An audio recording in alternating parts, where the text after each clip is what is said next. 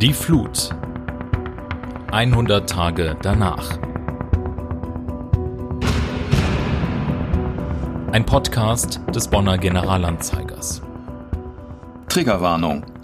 In diesem Podcast werden Themen behandelt, die bei von der Flutkatastrophe betroffenen Menschen Traumareaktionen auslösen könnten. Bitte bedenkt das, bevor ihr diesen Podcast hört. Es kann hilfreich sein, den Podcast nicht allein zu hören.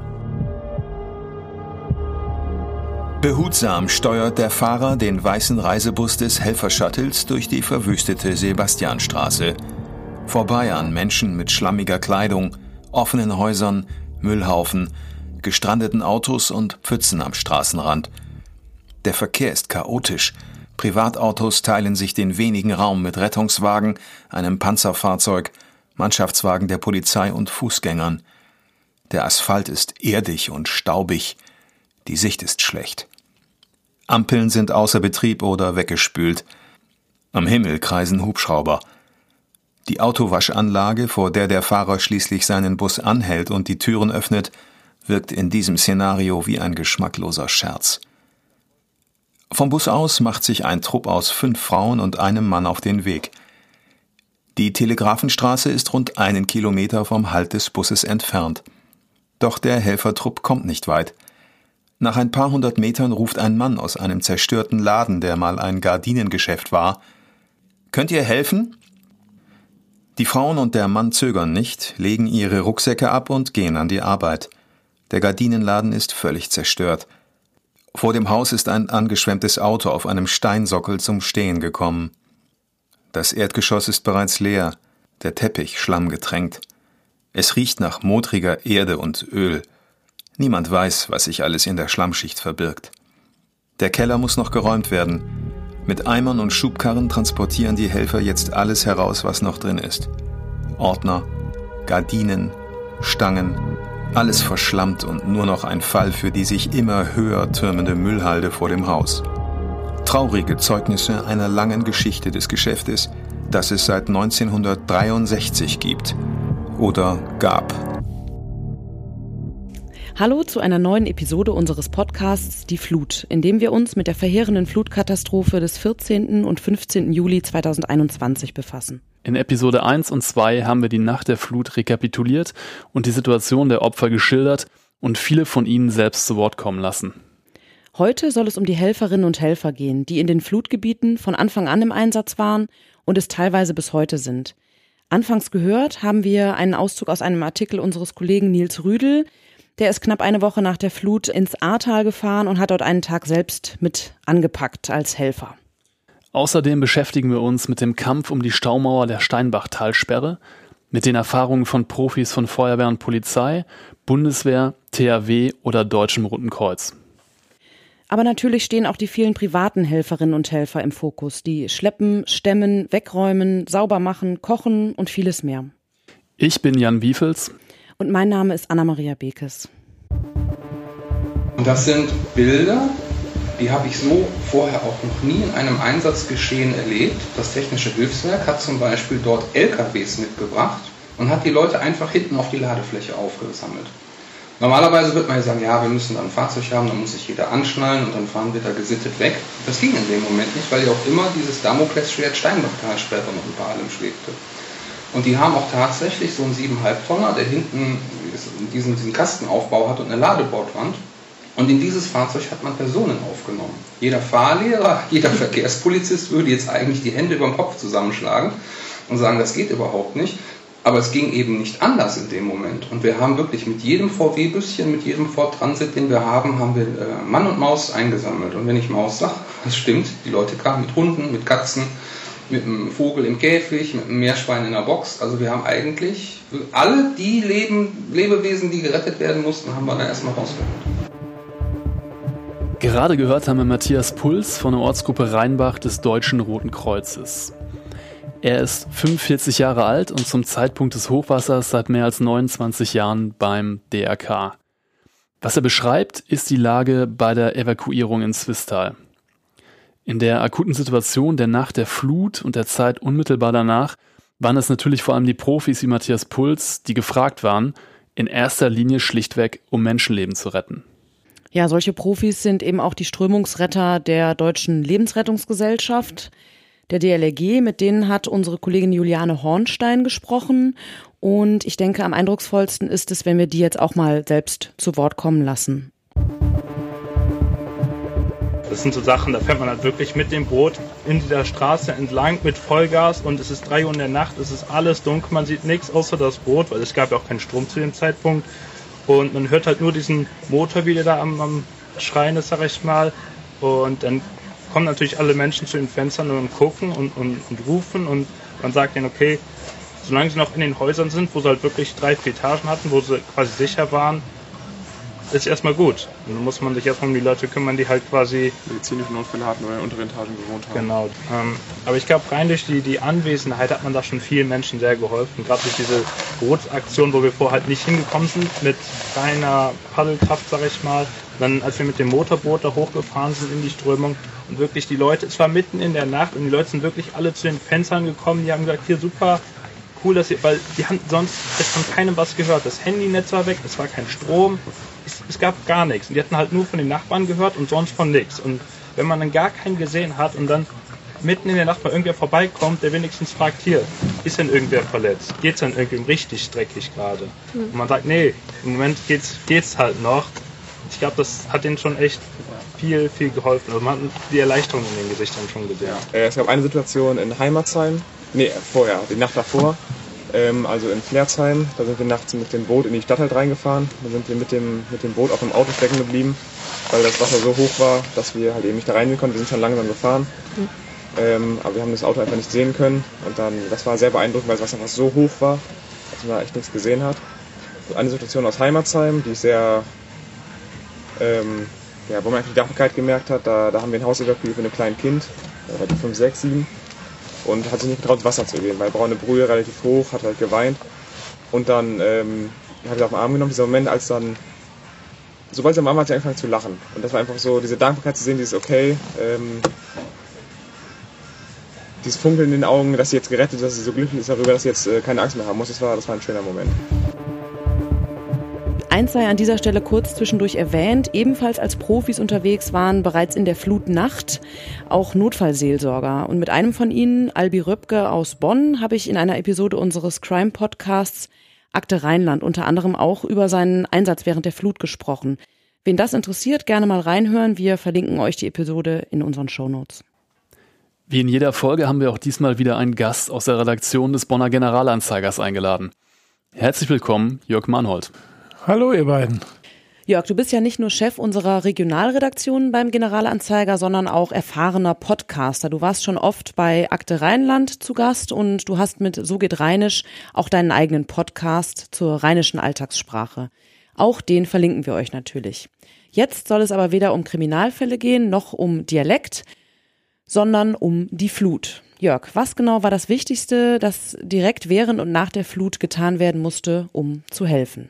Ja, also so banal das klingt.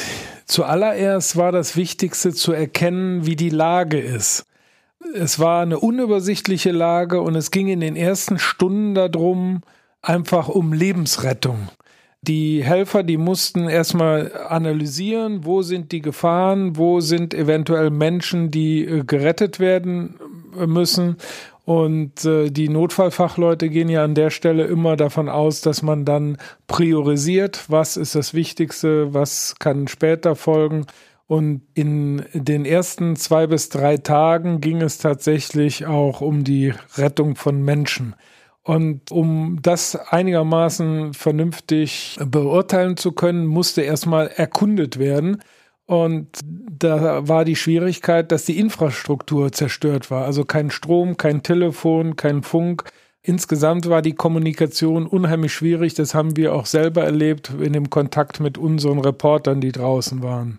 Insofern war es unheimlich schwer, da Informationen zu bekommen. Und überhaupt dahin zu kommen. Ne? Straßen kaputt, Brücken kaputt. Genau, also die, die Kollegen, die früh da waren, sind noch reingekommen, aber sie sind dann nur unter erschwerten Bedingungen auch wieder rausgekommen. Mhm.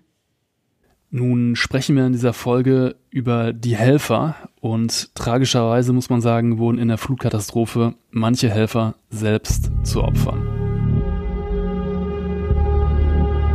Mit Bestürzung müssen wir zur Kenntnis nehmen, dass eine niederschmetternde Nachricht nach ersten Befürchtungen jetzt leider Gewissheit ist. Eine aktive Feuerwehrangehörige ist bei den Rettungsarbeiten an der A ums Leben gekommen. Wir stehen an der Seite aller Betroffenen, vor allem der Angehörigen und der Feuerwehrkameradinnen und Kameraden der betroffenen Feuerwehr. Wenn zusätzlich zu den sowieso schon erschütternden Opferzahlen auch noch Rettungskräfte zu Schaden kommen, vertieft das die Betroffenheit umso mehr. Das sagt der Präsident des Landesfeuerwehrverbandes Rheinland-Pfalz, Frank Hachemer, am 20. Juli. Bei Einsätzen während der Flutkatastrophe sind in Nordrhein-Westfalen und Rheinland-Pfalz insgesamt mindestens sechs Feuerwehrleute ums Leben gekommen. In Rheinbach starben zwei Feuerwehrmänner im Einsatz, in Adenau im Kreis Ahrweiler eine Feuerwehrfrau. Auch in Nettersheim im Kreis Euskirchen sowie in Altena und Verdol gab es Todesfälle innerhalb der Feuerwehr im Zusammenhang mit der Flut. Die Betroffenheit in den Feuerwehren in Nordrhein-Westfalen und darüber hinaus ist riesig. Wir alle werden das nach Ende der Einsätze erst verarbeiten müssen, sagte der stellvertretende Vorsitzende des Verbandes der Feuerwehren in NRW, Bernd Schneider. Und wie entwickelten sich dann die Aufgaben und der Bedarf an Hilfe in den folgenden Tagen und Wochen? Ja, wenn man jetzt zurückguckt nach immerhin vier Monaten, müssen wir betroffen erkennen, erstaunlicherweise haben immer noch nicht alle wieder Telefon und Heizung, die betroffen sind. Das hätte man sich ja eigentlich in unserer zivilisierten Welt so kaum vorstellen können. Aber es ist bei allem immer eine Frage der Menge. Also wie viel Schäden haben wir, wie viele Handwerker stehen zur Verfügung, wie komme ich an Materialien. Im Grunde genommen, wenn man mal die Chronologie betrachtet, zuerst in den ersten Tagen ging es darum, die Keller leer zu pumpen und den Schlamm rauszubringen und dann ging es an die zerstörten Möbel, Stichwort Sperrmüll ich sag mal so ab dem Samstag, Sonntag, an dem das Wochenende nach diesem Mittwoch, Donnerstag äh, stand ganz viel Sperrmüll an der Straße. Und das war, glaube ich, einer der seelisch belastendsten Momente, weil man da die Erkenntnis hatte, von was man sich alles trennen musste, weil alles, was da in dem, im Erdgeschoss und im Keller gestanden hatte, war einfach nicht mehr zu gebrauchen, weil das nicht nur verschlammt und aufgedunsen war, sondern auch im Zweifel von Öl belastet. Also es musste alles weg. Also man musste sich auch von Erinnerungsstücken trennen. Und äh, wenn das Sperrmüllthema erledigt war, ging es an den Estrich, dann wurden Wände rausgerissen und wir sind jetzt im Prinzip auch schon in der Spätphase, wo die Infrastruktur wieder aufgebaut wird. Ich hatte gesagt, Strom, Telefon, Heizung. Und so langsam kristallisiert sich raus, jetzt nach den vier Monaten, dass man sich die bange Frage stellen muss, lohnt sich eine Sanierung? Lohnt sich ein Neubau? Wird das überhaupt erlaubt sein hier an der Stelle? Und äh, wenn es erlaubt ist, ist es überhaupt sinnvoll? Also das sind elementare Fragen, die sich die Menschen jetzt stellen. Und an der Stelle stehen wir jetzt. Ja, und auch dafür ist natürlich im weitesten Sinne der Einsatz von Profis, von professionellen Helferinnen und Helfern im weitesten Sinne erforderlich, von Fachleuten, für den Einsatz der vielen professionellen und auch ehrenamtlichen Helferinnen und Helfer gab es sehr viel Lob. Aber es gab vor allem zu Beginn auch viel Kritik an der Koordination der Rettungskräfte, sowohl von außen als auch innerhalb der eigenen Reihen. Wie hast du das wahrgenommen? Ja, ich habe es eben angedeutet. Also alles stand und fiel mit dem Zusammenbruch der Kommunikation. Also, das ist ja wie ein Domino-Spiel. Kein Strom, kein Telefon, Funk war ausgefallen, keine Kommunikation. Bei uns rief um 20 nach 9, also 21.20 Uhr, der Landrat des Rhein-Sieg-Kreises an. An dem Mittwoch, ne? Direkt an dem Mittwoch, genau. Ja. Also da war, hatten wir noch gar nicht die, die höchste Warnstufe erreicht. Der Höchststand war ja dann erst äh, im Laufe der Nacht. Aber um 20 nach 9 rief der Landrat bei uns an und fragte, ob wir telefonischen Kontakt nach Rheinbach und Zwistal hätten, weil der Krisenstab des Kreises das nicht hatte. Und wir konnten da nur bedingt helfen. Wir haben über unsere Blaulicht-App hatten wir sporadischen Kontakt zu unseren Polizeireportern und Fotografen. Aber wie dem auch sei, in dem Moment ist mir selber auch klar geworden, der Krisenstab des Kreises hat da massive Probleme und das hat mich nachdenklich gestimmt, denn ich dachte immer, dass die staatlichen Notfallmanager alles doppelt und dreifach gesichert hätten, also da Redundanzen in der Kommunikation eingezogen sind.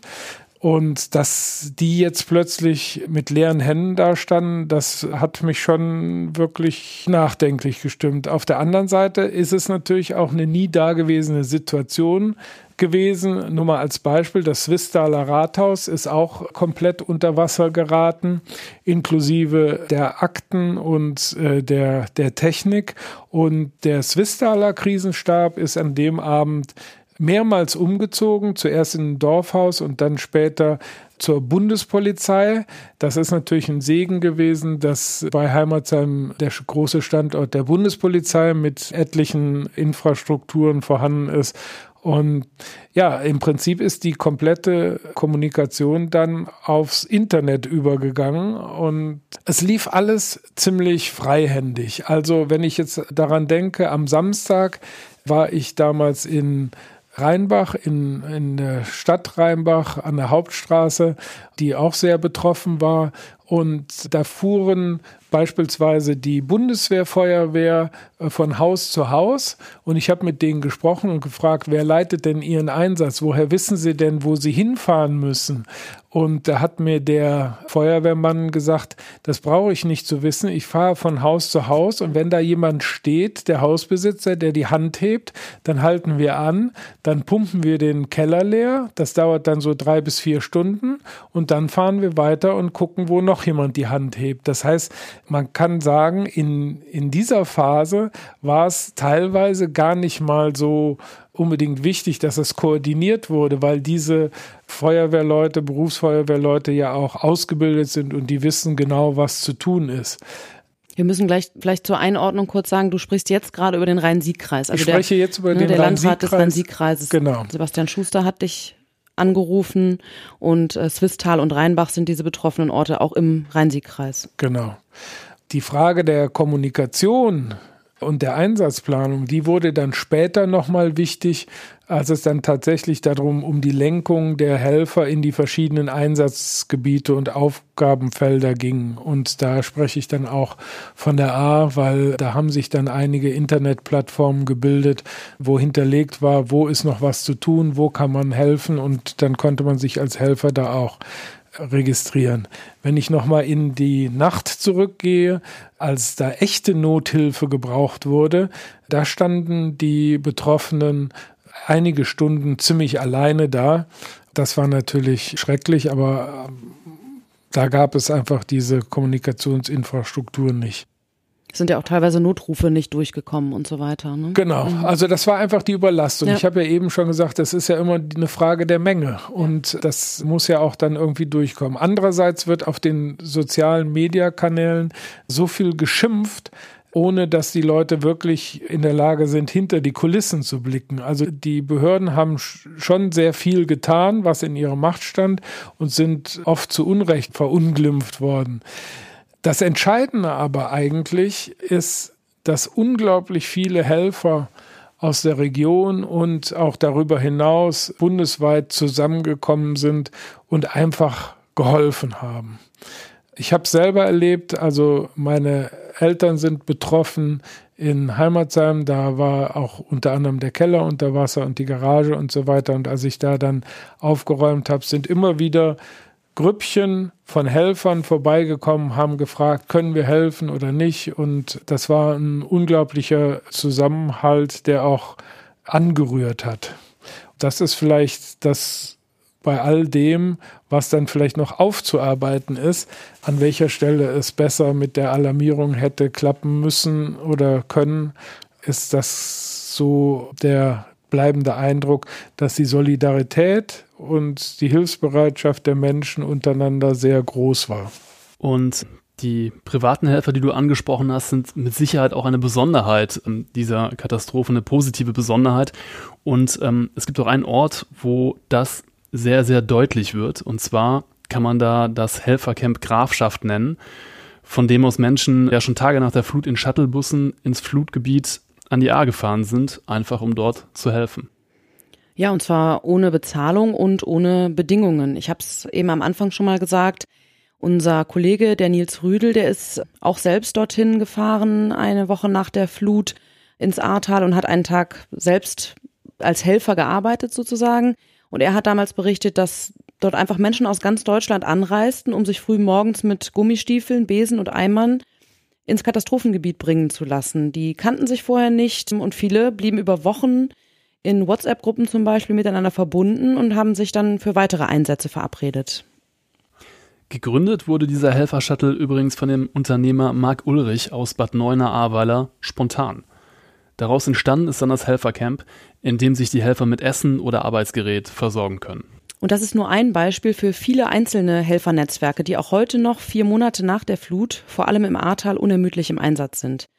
Übrigens, unsere Kollegin Raffaela Sabel, die in der zweiten Episode hier zu Gast war, hat ein Interview mit zwei Kultursoziologen geführt, die über die Motivation der Helfer sprechen, aber auch darüber, dass es im Fall der Flut vor allem in allererster Linie, das sind natürlich auch andere, aber in, es stechen hervor zwei Gruppen, die zum Helfen kommen, nämlich junge Leute und Menschen vom Land also aus dem ländlichen Raum. Wir verlinken euch das Interview zusammen mit weiteren interessanten Artikeln zum Thema ebenfalls in den Show Notes und unter ga.de slash Flutkatastrophe findet ihr nicht nur alle Episoden dieses Podcasts, sondern auch viele Artikel, Bilder und Videos zur Flut. Wie du es gesagt hast, die Helferinnen und Helfer kommen aus ganz Deutschland. Zum Beispiel auch Barbara Loy aus Freising in Bayern, die an der A hilft. Ich bin die Babsi Loy, ich komme aus der Nähe von Freising und ich bin 43 Jahre alt. Bin hierher gekommen, weil ich über Facebook immer wieder verfolgt habe, was hier so los ist, was gemacht wird oder eben auch nicht gemacht wird, was fehlt. Ich ärgere mich über den Staat, dass da so wenig Hilfen gekommen sind, dass das immer noch alles so träge und langsam läuft. Und ich bin entsetzt darüber, wie die Leute hier zum Teil im Stich gelassen werden. Wenn die Ehrenamtsleute nicht hier wären, dann wäre das alles noch ein ganz schlimmer Zustand und es ist beeindruckend, wie viele Menschen sich hier aufopfern, Freizeit verbringen und, äh, also nicht Freizeit, aber ihre Freizeit hier sinnvoll ähm, nützen und ja. Was ähm, hast du gemacht jetzt hier? Du bist eine Woche hier. Mhm. Ähm, ähm wo oder also was hast du gesehen? Ich habe mir jetzt mehr oder weniger selber organisiert, habe durch diese WhatsApp-Gruppen, die es hier gibt, über den Helferstab, ähm, habe ich mir Aufträge gesucht und ähm, war zum einen im Verteilzentrum, habe da ähm, erstmal Spenden abgegeben, dann mitsortiert mit aufgefüllt wieder. Dann war ich bei einer Aktion, wo ich am Anfang ein bisschen kritisch war und da ging es ums Blumenpflanzen. Und als ich gedacht, das mache ich jetzt trotzdem, und da waren wir an der Schule in Alten ja, und haben da einfach bepflanzt. Und da dachte ich mir, ist das jetzt wirklich sinnvoll? Und als ich dann aber diese Anwohner, als die vorbeigegangen sind und sich da wirklich gefreut haben, dass da wieder Farbe ins, ähm, Leben, ins Leben kommt, das hat, da haben wir gedacht, okay, das war jetzt eine gute Sache ein sehr wichtiges Thema, um das sich in den Tagen unmittelbar nach der Flut vieles drehte. Und da sind wir dann vielleicht auch schon bei den Themen, die nicht so gut gelaufen sind. Das war die Situation an der Steinbachtalsperre, über die wir in der zweiten Episode auch schon ganz kurz gesprochen haben. An dieser Stelle vielleicht kurz zum Hintergrund. Die Steinbachtalsperre liegt auf dem Gebiet der Stadt Euskirchen und wurde zwischen 1934 und 1936 gebaut, und zwar um die örtliche Tuchindustrie mit Wasser zu versorgen. Heute ist sie für Fabriken, für Zucker und Tierfutter von Bedeutung. Und auch Landwirte in der Region haben Zugang zu dem Wasser. Betreiber ist der Wasserversorgungsverband Euskirchen-Swistal. Die operative Betriebsführung liegt beim Energieunternehmen E-Regio. Gespeist wird die Talsperre vom namensgebenden Steinbach und dem Treuenbach. Von der Talsperre fließt das Wasser dann über Steinbach, Swist, Erft und Rhein in die Nordsee. Ja, und die extremen und ja auch sehr lange andauernden Regenfälle der Flutnacht ließen den Damm der Steinbachtalsperre instabil werden. Jörg, kannst du diese Situation für uns rekapitulieren? Was ist da passiert und wie bedrohlich war diese Lage eigentlich? Ja, die Lage war sehr bedrohlich, sehr bedrohlich für alle Orte, die sozusagen nach der Steinbach und der Swist da hätten betroffen sein können. Es ist in den letzten Jahrzehnten auch schon mehrmals äh, hat es Überschwemmungen gegeben. Wir sprechen aber dann von einem Wasserstand oder einem Hochwasser, der dann so knietief war. An dem Tag selber war es so, dass die Talsperre so um halb fünf nachmittags sozusagen den, den Höchststand erreicht hat, der noch im normalen Betriebsumgang erlaubt ist. 18.10 Uhr war erkennbar, dass die Mauer, die Talsperrmauer drohte überzulaufen und um 20 Uhr war der Wasserstand bis zum Beckenrand und äh, schwallartig ging das Wasser dann über den Staudamm. Und der Staudamm, der ja nach unseren Maßstäben, nach heutigen Maßstäben, ich sag mal nicht aktuellen Sicherheitskriterien entspricht, äh, wurde dadurch sehr stark beschädigt. Das heißt, das Wasser hat da Schneisen in den Staudamm reingeschnitten, sodass ab diesem Moment eigentlich der Staudamm zu brechen drohte.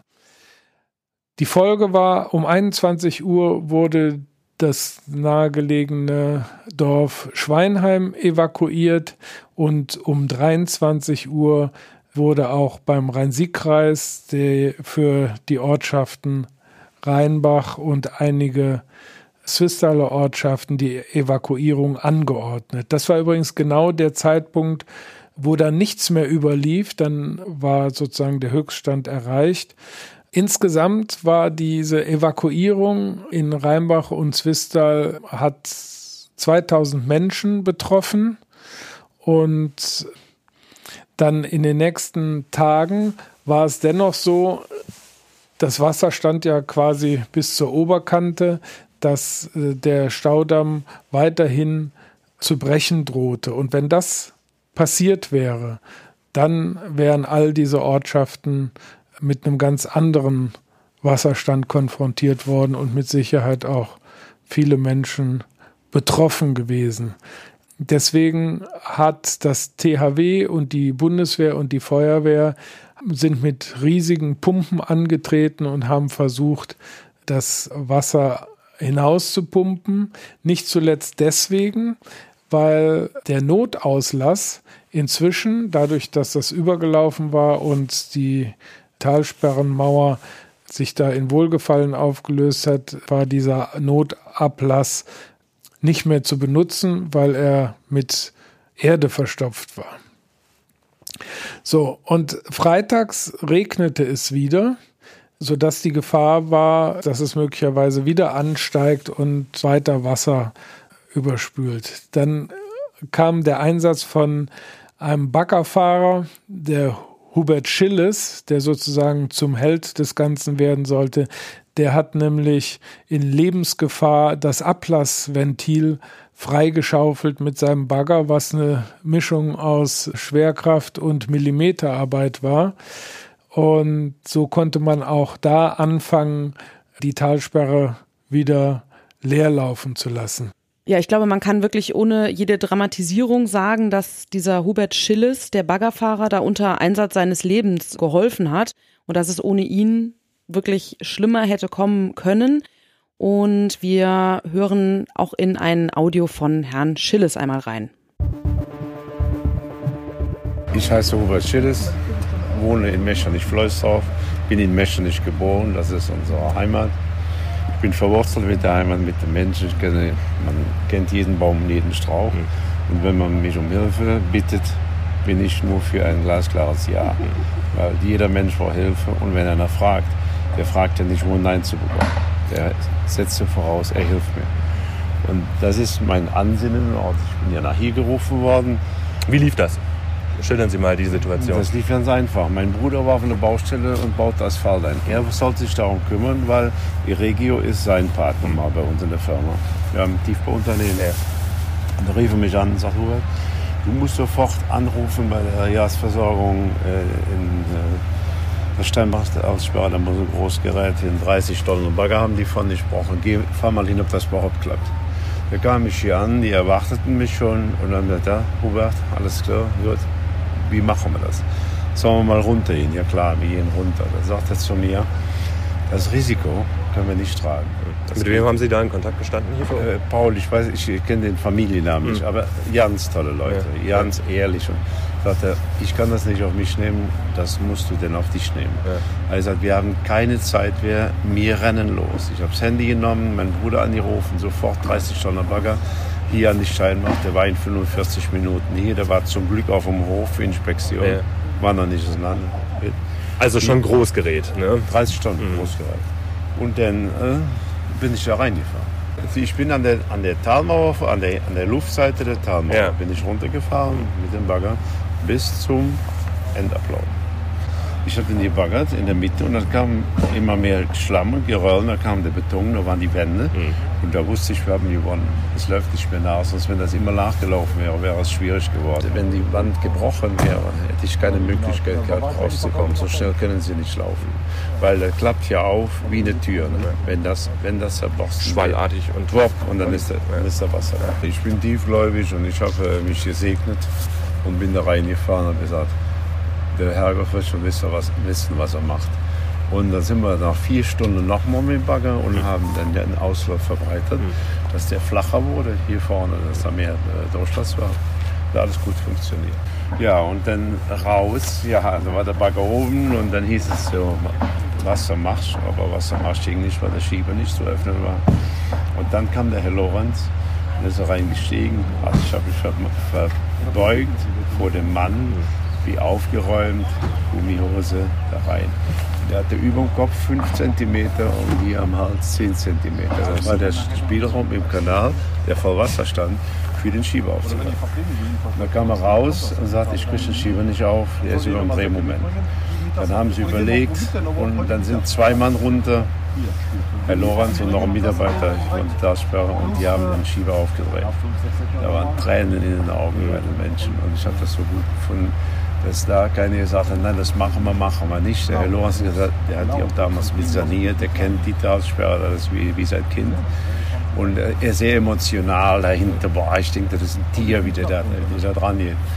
Ja, ich mache das gerne und ich habe das auch gerne gemacht und abends zu meiner Frau gesagt, ich bin so überglücklich, dass ich diesen Menschen, die da unten nicht laufen, weglaufen konnten, die Angst genommen habe. Ältere Menschen, die hilflos sind, die bedürftig sind, die ja nicht umsetzen können, was da passiert, weil sie vielleicht die Saalsprache ja nicht kennen, haben eine Vorstellung aus dem Fernsehen und und und.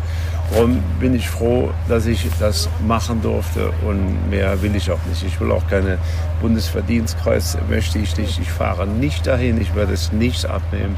Ich bin ein ganz, normal, ich bin ein ganz normaler Mensch und will auch als normaler Mensch von dann gehen. Ja, und dann ging es weiter. Am Sonntag hat man eine Bresche in die Staumauer geschlagen, um die äh, große Pumpe einzusetzen. Und es dauerte dann immerhin noch bis Montagmorgen, bis die Bezirksregierung Köln dann grünes Licht geben konnte und sagen konnte, wir haben jetzt so viel Wasser abgepumpt, dass die Staumauer nicht mehr zu brechen droht und äh, das Ganze sicher bleibt. Insofern wurde dann die Evakuierung der Anrainerortschaften im Laufe des Montags aufgehoben. Und wenn man das jetzt nochmal Revue passieren lässt, von Mittwoch bis Montag, das waren fünf Tage, so lange stand die Gefahr im Raum, dass diese, diese Talsperrmauer bricht. Und du beschreibst jetzt genau diesen langen Zeitraum. Und da muss man ja sagen, dass es sehr schrecklich für die Flutopfer war, dass eben kurz nach der Katastrophe, also genau in der Zeit, in der eben sehr, sehr viele von Internet und Telefon abgeschnitten waren, immer wieder Falschmeldungen die Runde gemacht haben, die Steinbach-Talsperre sei tatsächlich gebrochen. Ja, das war nicht nur einmal. Ich habe es auch selber erlebt. Als ich in Rheinbach unterwegs war an dem Samstag, habe ich mehr als einmal erlebt, dass jemand angelaufen kam und zu den Leuten rief, Achtung, die Steinbachtalsperre ist gebrochen, rettet euch in die oberen Stockwerke. Und das hat natürlich Panik ausgelöst. Das ist aber auch an vielen Orten geschehen und an etlichen Orten ist das auch gezielt gemacht worden. Also es gibt Berichte beispielsweise aus Zwistal Heimatsheim von der Quellenstraße. Dass dort Leute mit dem Auto und Megafon durch die Straßen gefahren sind und die haben sich als Sicherheitskräfte ausgegeben und durchgegeben, die Steinbachtalsperre sei gebrochen, alle sollen sich in die höher gelegenen Gebiete zurückziehen, was dann auch viele in großer Angst getan haben. Und die Folge war, dass diejenigen dann da die restlichen Häuser geplündert haben und da einiges mitgenommen haben, was dann noch zu haben war. Ich hatte den Vorteil, ich hatte die Telefonnummer des Krisenstabs des Rhein-Sieg-Kreises. Ich konnte in den Fällen dann immer direkt zurückspielen, ob da tatsächlich was dran ist und konnte dann, sagen wir mal, in meinem Umfeld da auch Entwarnung geben. Aber natürlich waren die Leute total panisch und hatten große Angst. Und wie gesagt, die Dramatik hielt von Mittwochabend bis Montag. Über dieses Thema Fake News rund um die Flutkatastrophe werden wir in Episode 5 dieses Podcasts noch genauer sprechen, wenn es um die Medien geht. Da sprechen wir unter anderem auch darüber, wie wir selbst mit solchen Falschnachrichten oder Falschmeldungen umgehen, wie wir sie überprüfen und versuchen, verlässlich und trotzdem so schnell wie möglich die Leute zu informieren. Jörg, kannst du uns berichten, wie die Lage dort heute ist und wie es mit der Talsperre weitergehen soll, vor allem mit dem Blick auf den Hochwasserschutz? Ja, du sagst das Signalwort Hochwasserschutz. Vielleicht kann man da noch eine kleine Episode einfügen. Nach diesem Vorfall mit der Talsperre gab es eine Verbandsversammlung zu dem Thema, wo natürlich einige kritische Fragen gestellt wurden. Und da war auch wieder so ein Moment, wo ich sehr erschrocken war, weil nämlich die Verbandsvertreter mitteilten, sie seien für die Wasserversorgung zuständig und nicht für den Hochwasserschutz. Was heißt das zu Deutsch? Die haben nicht antizipiert und vorausgesehen, was da passieren würde, wenn es so viel regnet, wie es angekündigt war. Denn wir dürfen nicht vergessen, das war ja quasi eine Woche vorher, war dieser Starkregen angekündigt und man hätte an sich wissen können, dass da viel Wasser zusammenläuft. Und wenn das so ist, hätten sie eigentlich auch schon mal vorsorglich in den Tagen vorher Wasser ablaufen lassen können, damit sie da noch ein bisschen Spielraum haben. Aber wie du es ja eben auch schon mal geschildert hast, Jan, das ist zur Wasserversorgung von verschiedenen Industriebetrieben gedacht, aber es ist nicht der Hochwasserschutz, der sie motiviert. Und das ist natürlich für Bürger schwer zu ertragen, man muss ja auch die Frage stellen, wer ist denn dann für Hochwasserschutz zuständig in Bezug auf die Talsperre? Wer sichert denn da so ein Management, dass man ja einfach, wenn so, eine, äh, so ein katastrophales Szenario droht, im Vorfeld das schon mal ein bisschen Wasser ablässt, um das abzumildern. Was die konkrete Frage angeht, momentan ist die Talsperre leer. Man hat eine ganz große Bresche in den Damm geschlagen, eine Scharte und der Damm wird aktuell saniert. Man ist sich einig, dass man die Füllhöhe nie mehr so hoch werden lassen will, wie es bisher erlaubt war. Sie wird also neu definiert. Früher war der Damm sozusagen bestehend aus Erde mit einer Teerdecke so ungefähr und das wird mit Sicherheit jetzt auch anders werden. Aber die konkrete Zukunft der Talsperre ist noch unklar. Also es muss jetzt neu definiert werden, welche Funktion soll sie haben. Also sie war ja schon per se nicht fürs Trinkwasser zuständig, wie beispielsweise die Warnbachtalsperre, sondern nur, nur für das Brauchwasser, also Tuchindustrie und so. Jetzt soll auf jeden Fall noch, so wie ich das eben geschildert habe, die Aufgabe des Hochwasserschutzes damit eine Rolle spielen. Deswegen soll sie vermutlich generell demnächst nur noch halb gefüllt sein, damit da noch auch ein Spielraum dabei ist. Und bisher ist nur beschlossen, das Thema Talsperre, Naherholung und auch das benachbarte Waldbad sollen erhalten bleiben und wahrscheinlich geht es dann von der Funktion her um Brauchwasser und die Bereitstellung von Löschwasser und hauptsächlich Hochwasserschutz. Das wird momentan abgestimmt zwischen der Bezirksregierung Köln und den Talsperrenbetreibern. Es gibt aber noch keinen abschließenden Beschluss, der jetzt irgendwie ein genaueres Szenario verraten würde. Unser nächster Gast war oft an der Steinbachtalsperre, um sich dort die Lage anzuschauen. Aber er war und ist auch an vielen anderen Orten im Flutgebiet als Reporter unterwegs und hat in dieser Funktion auch mit sehr vielen Helferinnen und Helfern gesprochen. Herzlich willkommen, Stefan Stegmann. Ja, hallo zusammen auch von mir. Ein Name, der, wenn man von den Fluthelfern spricht, nicht fehlen darf, ist Markus Wipperfürth. Das ist ein Landwirt aus Köln, der tatsächlich quasi von Minute 1 an im Flutgebiet hilft. Stefan, du hast Wipperfürth kürzlich erst begleitet. Was ist das für ein Typ? Was macht er da und was treibt ihn an? Also ähm, Markus Wipperfürth äh, darf, darf aus meiner Sicht schon als Influencer im Flutgebiet bezeichnet werden. Ähm, er ist Diplom-Agrarökonom, der mit seinem Hof nahe Köln selbst von der Flut betroffen war. Und er hat sich halt an Tag eins schon auf dem Weg ins Flutgebiet gemacht, ist dort mit dem Fuldaer Gartenbauunternehmer Willem Hartmann zusammengestoßen und seitdem im Einsatz. Und Wipperfürth nutzt halt seine Kontakte als Landwirt, um den Menschen vor Ort zu helfen und sein Netzwerk, um die Menschen halt auf die Situation vor Ort aufmerksam zu machen. Das tut er vor allem in den sozialen Medien, um einfach Hilfe dorthin zu bringen, wo es nötig ist. Ja, du warst ja mit ihm unterwegs und hast viel mit ihm gesprochen. Wir hören in ein Audio von Markus Wipperfürth jetzt einmal rein. Ich habe mich auf den Weg gemacht, aber deshalb, weil Wilhelm Hartmann, mit dem hatte ich ja, ja, nachts noch hin und her geschrieben. Wir beide schlafen nicht viel. Und dann schreiben wir schon mal so, was uns durch den Kopf geht und irgendwelche Probleme, meistens über Landwirtschaft. Und dann war eben er sagte, hast du mitgekriegt, was im Ahrtal passiert ist? Und dann habe ich gesagt, nee, nicht wirklich, weil wir waren ja selbst abgesoffen, wie man so schön sagt, zu Hause. Und äh, ich war wirklich fertig, weil wir haben zwei Tage uns vorbereitet auf diese Flut. Das hat funktioniert, trotzdem war ich kaputt. Und dann äh, meinte er, ich fahre da, äh, haben wir noch hin und her diskutiert, fahren wir hin, fahren wir nicht hin. Und er sagte, ich fahre. Dann habe ich gesagt, okay, wenn du fährst, fahre ich auch. Und er sagte, ich komme mit dem Radlader. Dann habe ich gesagt, okay, ich komme mit der Erdkarre. Das ergibt einen Sinn. Ne? Er kann mit dem Radlader meine Erdkarre beladen, den Container.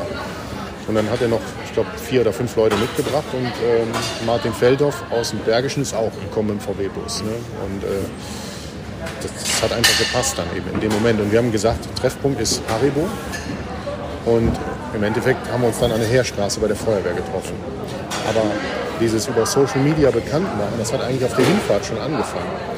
Ähm, dann kam zum einen ein Anruf von der Feuerwehr Düren, ich möge bitte einen Aufruf machen an alle Landwirte, dass alle Landwirte, die einen Radlader haben oder einen Frontlader oder irgendwas, nach innen fahren, um die Leute aus dem ersten Stock zu holen. Äh, innen würde wohl gerade im Moment absaufen und man hätte keinen Kontakt mehr zu den Menschen. Ne? Und das, das habe ich natürlich erst hinterfragt, weil ich wusste ja nicht, ob das jemand ist, der das ernst meint oder ob, ob, ob, ob das äh, ein Witz ist oder was. Ne? Und äh, dann sagte er, nee, das ist ernst. Ne? Und er kannte mich über Social Media schon vorher eben. Ne? Und der hat das erstmal meinen Kanal genutzt sozusagen. Ne? Und ähm, da kam das nächste eben, dass, dass Pferde gerettet werden mussten, beziehungsweise Pferde mussten untergestellt werden. Dann kriegte ich auf einmal eine WhatsApp, ich möchte bitte einen Aufruf machen, dass äh, wir brauchen leere Pferdeboxen. Die ganzen Pferde, die gerettet wurden. Ne? Also die mussten irgendwo hin transportiert werden, untergestellt werden. Da habe ich dann wieder einen Aufruf gemacht. Aber für mich war das eine Katastrophe, weil ich kein Netz hatte. Ich bin im Prinzip die Erft hochgefahren, bis hier oben hin und die Erft, ich kann, konnte die Welle sehen, wie die runterging, die Erft, wie alle Reitanlagen am, am Absaufen waren, auf gut Deutsch. Ne? Und ich bin genau den Strom hochgefahren. Und ich habe mich auch oft gefragt, ist das richtig, was du gerade machst? Oder drehst du besser wieder um und hilfst zu Hause? Und ich habe dann aber gesagt, weil ich war dann schon bei Bonn, so jetzt fährst du durch. Und ich musste dann immer, wenn, wenn so ein Aufruf kam, ähm, das ging nicht raus. Ich hatte kein Internet. Ich habe dann ein Video gemacht, bin dann Richtung Bonn gefahren und, und habe hab immer geguckt, wann geht's raus, wann geht's raus, zack, und dann ging es raus. Und dann konnte ich wieder zurückfahren und meine Strecke fortsetzen. Und das ist ja auch so eine Verantwortung, die du auf einmal hast, wenn dann Leute Aufrufe machen, wo es um Leben und Tod geht, sag ich mal, ne? und verlassen sich darauf, dass das funktioniert, was du gerade machst. Ne? Und ähm, ja, das, das war eben auch die ganze Zeit dann hier so. Du hast auf oder bin, Probleme sind mir genannt worden. Ich habe die dann umgewandelt in meine Art und Weise, das auszudrücken. Habe einen Aufruf gemacht und die Hilfe hat sich dann in Bewegung gesetzt. In ganz Deutschland, in Holland und überall. Die Leute haben sich in Bewegung gesetzt hier in die Richtung. Wir dürfen nicht unerwähnt lassen, dass es an Markus Wipperfürth teilweise auch scharfe Kritik gab und gibt. Er wurde vor allem zu Beginn seines Einsatzes in der Flutkatastrophe von den sogenannten Querdenkern sehr gefeiert und dass er selbst sehr deutliche Kritik an den professionellen Rettungskräften übte, das kam auch nicht überall gut an. Du hast ihn ja darauf angesprochen, Stefan. Mir gegenüber hat er vielmehr sein Unverständnis darüber geäußert. Wipperfürth hat glasklar gesagt, dass er mit den Querdenkern und deren Gedankengut nichts zu tun haben will dass er die Zustände anprangert und auf Video festgehalten hat, die in Walporzheim und anderswo ja existiert haben, ist meiner Ansicht nach nicht das Problem. Wipperfürths Intention war weniger die Kritik, sondern mehr dahingehend Hilfe herbeizuholen und Hilfeaufrufe zu starten dass zu Beginn einiges im Argen lag, wissen Beteiligte, Betroffene und auch Verantwortliche. Dass es aber nun darauf ankommt, im Sinne des Wiederaufbaus die richtigen Lehren draus zu ziehen, ist auch bestimmt was, worauf Wipperfürth genau gucken wird. Hm, also pragmatisch eben die Hilfe da anbieten, wo sie gebraucht wird. Ne? Die Aufgaben der Helferinnen und Helfer, die heute noch vor Ort sind und anpacken, sind ja ziemlich unterschiedlich. Kannst du uns erzählen, was die Leute alles machen? Nach Ansicht einiger Organisationen und Initiatoren sind jetzt eigentlich die Zeiten der Knochenjobs wie Schlammschippen, Wände abstemmen oder Meißeln Vergangenheit. Also das ist jetzt weniger gefragt. Inzwischen schlägt die Stunde der Fachkräfte vielerorts, die entkernte Baustellen wieder auf Vordermann bringen sollen. Nun kommt der Winter und damit verbunden ist auch vielerorts wieder der Baustopp. Aber das Bild trügt ein bisschen. Also Freiwillige sind weiter auf Baustellen unterwegs, na, weil bei vielen erst die Begutachtungen abgeschlossen sind, demzufolge dort jetzt erst die eigentlichen Bauarbeiten beginnen können. Und das ist an vielen Stellen im Ahrtal noch der Fall. Aber die Bandbreite von freiwilliger Hilfe reicht noch deutlich weiter. Also da gibt es Freiwillige, die täglich Essens- oder Kleiderausgaben bedienen, die die ehrenamtlich Autos und Geräte reparieren oder für Flutopfer aufbereiten. Und es gibt Helfer, die in die Orte fahren, um Blumenbeete anzulegen, also irgendwo ein Zeichen der Hoffnung zu senden. Und das ist, glaube ich, auch eine wichtige Initiative vor dem Winter. Will nur heißen, die Bandbreite der Maßnahmen ist einfach enorm und auch die freiwillige Hilfe wird über den Winter hinaus weiter benötigt und auch angeboten. Also man sieht ganz klar, die Helfer und Helferinnen werden weiter sehr gebraucht im Flutgebiet.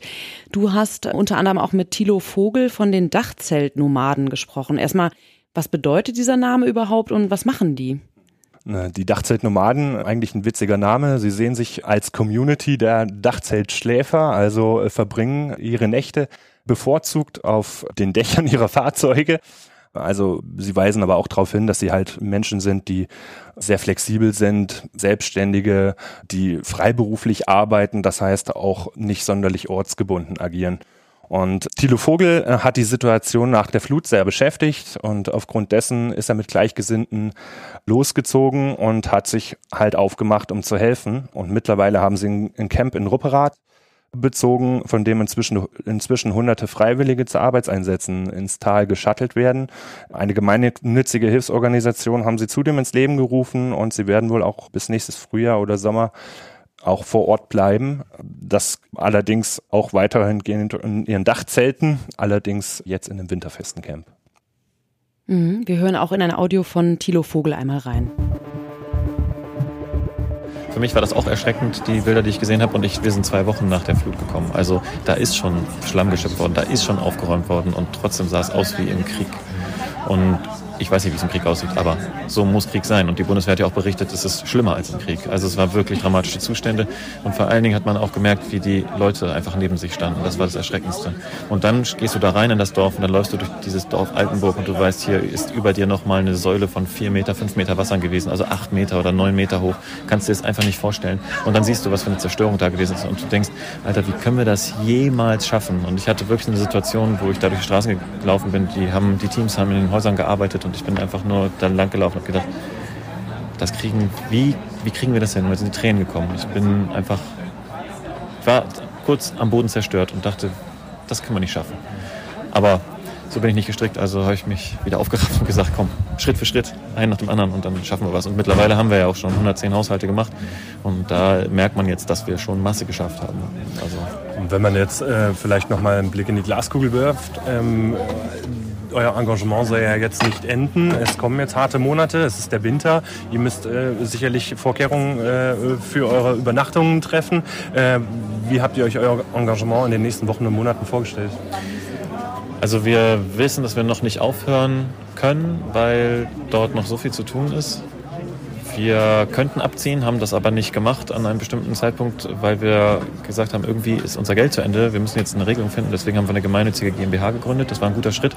Das heißt, am 3. Oktober war noch nicht Ende. Jetzt machen wir weiter und wir machen jetzt komplett den Winter auch weiter, weil wir das Gefühl haben, die Hilfe wird jetzt erst recht wichtig, wenn die dunkle Jahreszeit kommt, die Stimmung in den Keller geht. Und hier ist es besonders wichtig, das zu unterstützen. Denn das ist nämlich das, was wir nebenbei auch machen. Die technische Sache habe ich gerade erklärt, dieses Stemmen und so. Aber das, was wirklich ist, wir geben Mut und Zuversicht den Leuten. Und das merkst du tagtäglich bei der Arbeit. Das ist auch das, was krass motiviert. Weil du siehst, dass du einen Mehrwert schaffst. Du schützt nicht nur Schutt raus, sondern du hast am Ende des Tages jemandem richtig einen großen Schritt weitergeholfen. Von diesen beklemmenden Eindrücken kurz nach der Katastrophe berichten sehr viele Helfer. Also da hingen Autos in Bäumen und da hingen Bäume im zweiten OG von Häusern, das, die nicht mehr in der Nähe vom Fluss standen oder vom Bach. Mehr ist es ja gar nicht im, im Ursprungs.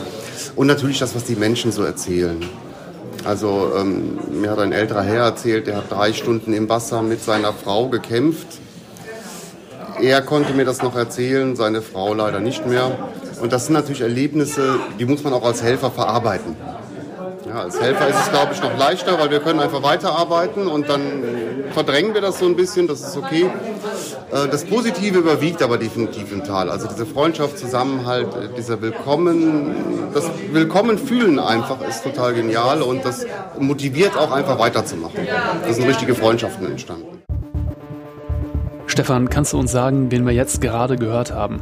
Ja, das war Stefan Joost von der Offroader Fluthilfe die damit betraut waren, schweres Gerät für das Ahrtal zu beschaffen und Helfer einzuteilen.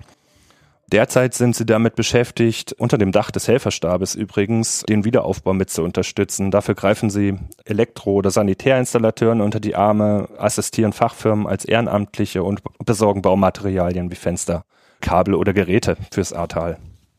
Ja, ihr merkt schon, wir versuchen möglichst viele Helfer selbst zu Wort kommen zu lassen, um einfach auch das breite Spektrum darzustellen, das da benötigt wird an Hilfe.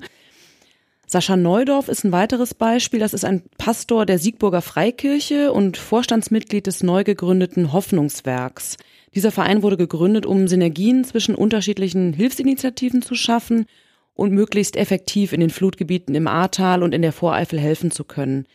Und Neudorf, der berichtet jetzt mal ganz praktisch, welche Hilfe sein Verein anbietet.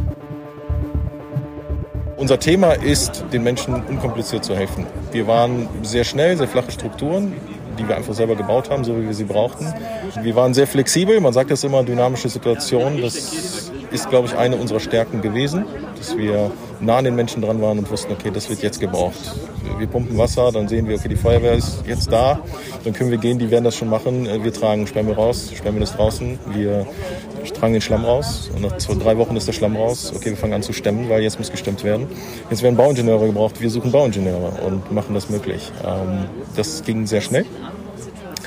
Äh, das ist das eine, das andere ist das Psycho Psychosoziale. Ich persönlich bin Pastor, also habe ich den Menschen ganzheitlich im, im Blick und das, das, haben viele von uns.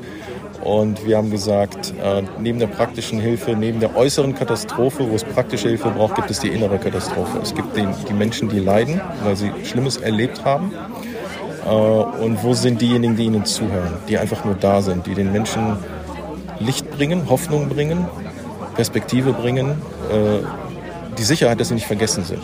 Das haben wir von vornherein gesagt, wir sind nicht nur für ein paar Tage hier, sondern wir wollen, wir wissen noch nicht, wie es aussehen wird, aber wir, wir bereiten uns darauf vor, Monate und wenn es sein muss, Jahre zu bleiben, wenn das gewünscht ist, wenn es gebraucht wird.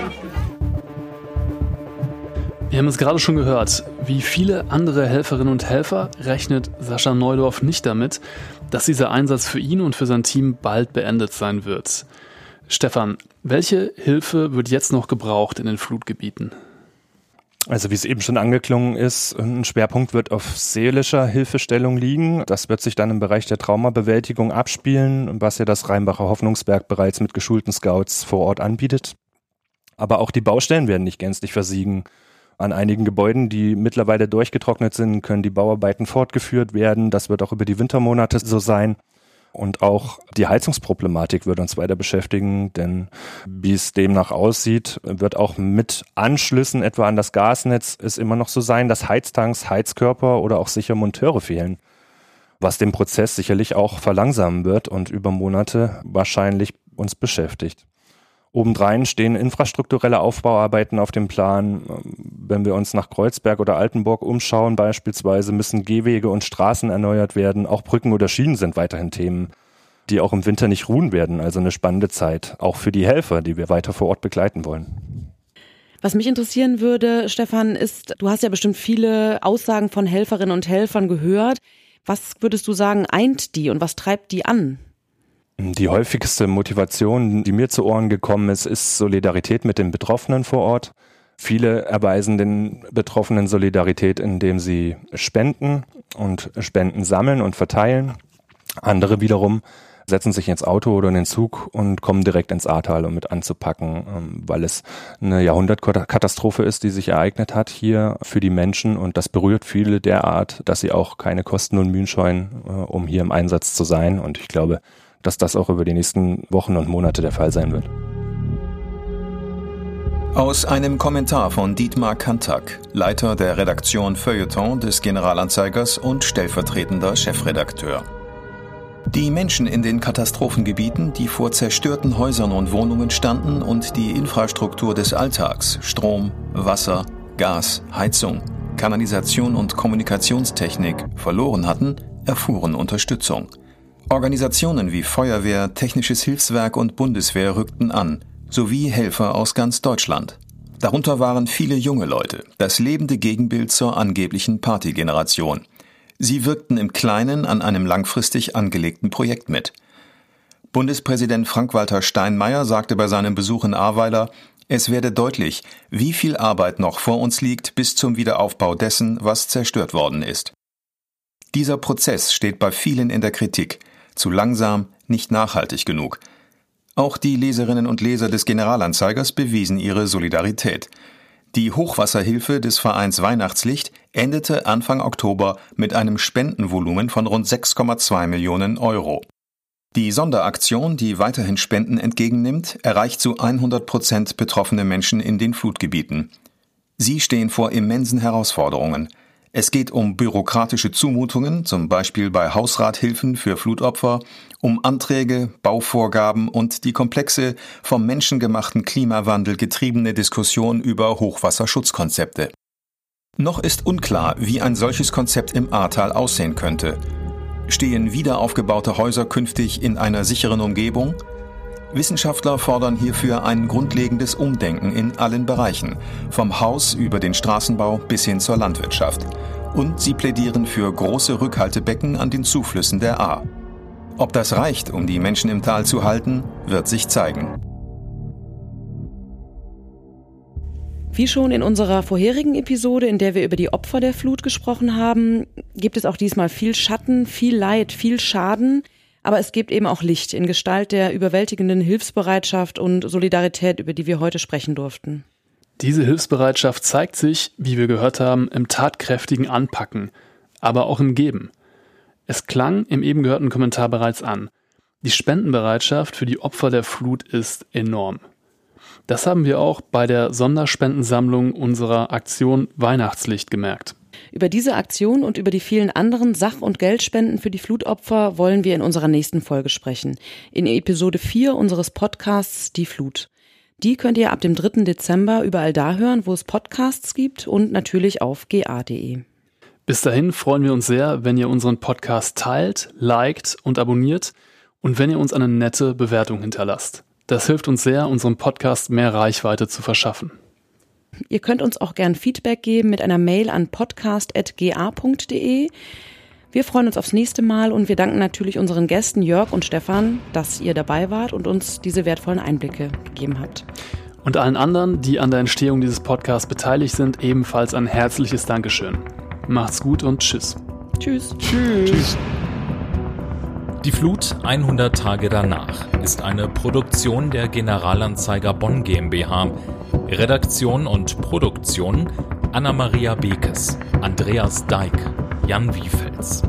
Mitarbeit Silvia Binner, Sandra Liermann, Jörg Mahnhold, Raffaela Sabel, Stefan Stegmann, Sven Westbrock. Sprecher Martin Busch. Grafik Sabrina Stamp.